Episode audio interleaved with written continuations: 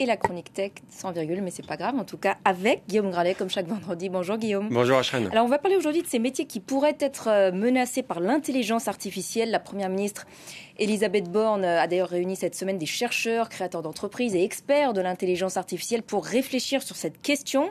Un comité euh, chargé tout d'abord d'identifier comment la France peut tirer son épingle du jeu euh, en la matière. Oui, et puis surtout euh, rester dans la course. C'était euh, les mots du ministre de l'économie Bruno Le Maire qui était présent euh, à l'occasion de la formation de ce comité d'experts. On pourrait parler quasiment d'un commando, hein, puisqu'il s'agit en réalité de réagir à cette multiplication, cette montée en puissance de l'intelligence artificielle générative dont on parle tellement avec la création de textes avec ChatGPT ou même de modèles économiques, d'images avec Midjourney, Stability AI. on veut en réalité que la France existe hein, sur cette sur ce territoire. Et effectivement, eh on a vu euh, euh, une, plaidoirie, euh, un, comité d'experts avec des, certains chercheurs extrêmement brillants comme Gaël Varocco, Isabelle Rill de l'INRIA, également des entrepreneurs comme Arthur Mensch, certains qui ont quitté de grosses entreprises de la tech pour lancer des start-up françaises. Et puis cette volonté, en réalité, de dire ben, la France doit exister.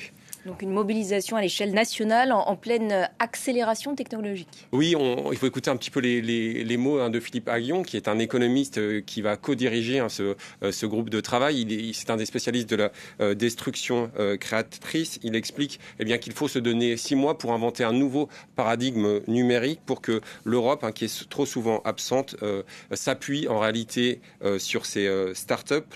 pas moins de, de 200 start-up spécialisées en intelligence artificielle en France. On veut s'appuyer sur elle pour revenir dans la course, une course qui ne doit pas être dominée uniquement par la Chine ou les États-Unis. Je le disais en introduction, euh, l'un des chantiers, c'est d'identifier donc ces métiers qui peuvent être euh, menacés par euh, l'intelligence artificielle. Oui, il y, a, une annonce à H&M qui a fait beaucoup de bruit ces derniers jours. C'est une entreprise de veille technologique, de veille informationnelle, qui s'appelle Onclusive, qui est basée à Courbevoie, qui a annoncé eh bien qu'avec la montée en puissance de l'intelligence artificielle, elle, supprimait plus de 200 emplois, près de 50% de ses, de, de ses effectifs.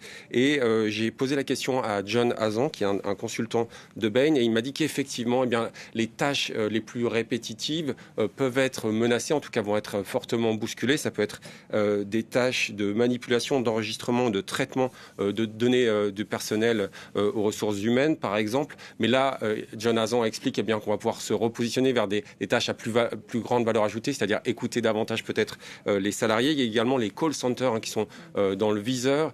ça m'a assez frappé, mais il y a une entreprise britannique qui s'appelle HomeServe. HomeServe, eh bien, elle, explique qu'elle a mis au point un chatbot qui s'appelle euh, Charlie et qui est capable de gérer 11 400 appels par jour. Alors, ça va être difficile de rivaliser. Là aussi, il explique eh qu'on devra peut-être écouter davantage les clients, miser euh, sur, euh, sur l'humain. Et, puis également, on en parlait très récemment ensemble à Shren, les métiers de traduction vont être un petit peu bouleversés. Là aussi, il dit qu'il faudra peut-être faire appel à, à davantage la sensibilité humaine pour que ces métiers continuent d'exister à l'avenir. Alors, faut-il être inquiet, Guillaume?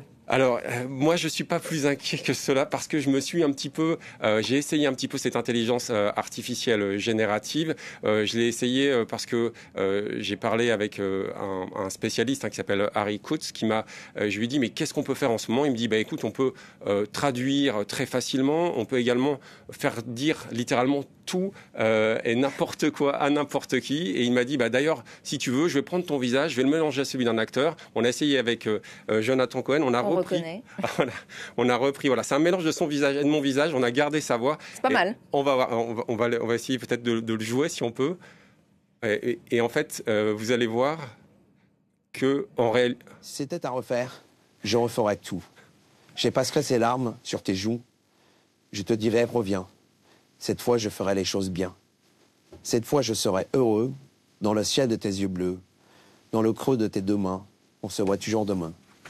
Dans le ciel de tes yeux bleus, dans le creux de tes deux mains, confirme-moi pour demain. Est-ce que tu regrettes Ouais, alors, voilà, ce qui, m'a, ce qui m'a rassuré, c'est que je préfère le. Vous amusez bien en ce moment, Guy. Ouais, je m'amuse bien. Je, fais pas mal d'expériences chez moi. Enfin bon, euh, ça, ça agace un peu ma famille, mais en tout cas, on rigole bien. Euh, là, là où je suis rassuré, c'est que je préfère le vrai Jonathan Cohen qui chante, qui danse beaucoup mieux, euh, notamment euh, dans, dans, ce, euh, dans ce film Sentinelle. donc là, c'était la chanson Qu'est-ce que tu regrettes, qui a été totalement créée. Et puis, j'ai, j'ai du mal à imaginer qu'un jour la machine, l'intelligence artificielle, remplace l'imagination d'un scénariste comme Michel Gondry. Bref, pour moi, l'homme a encore de beaux jours devant lui. On, espère en tout cas.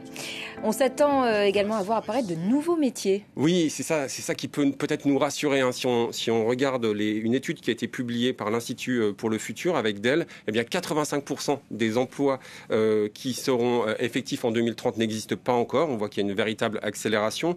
il faut également prévoir une accélération de la productivité. Hein. Si on s'intéresse cette fois-ci à une étude euh, du MIT, on voit qu'avec des outils comme ChatGPT, des, euh, des tâches qui prenaient 27 minutes vont prendre euh, une dizaine de minutes. Et puis surtout, il y a la création de toute une foule de nouveaux métiers. On en parlait, ça peut être des métiers directement liés à l'intelligence artificielle, c'est-à-dire savoir lui parler. On savait, on, appelle ça les prompt ingénieurs.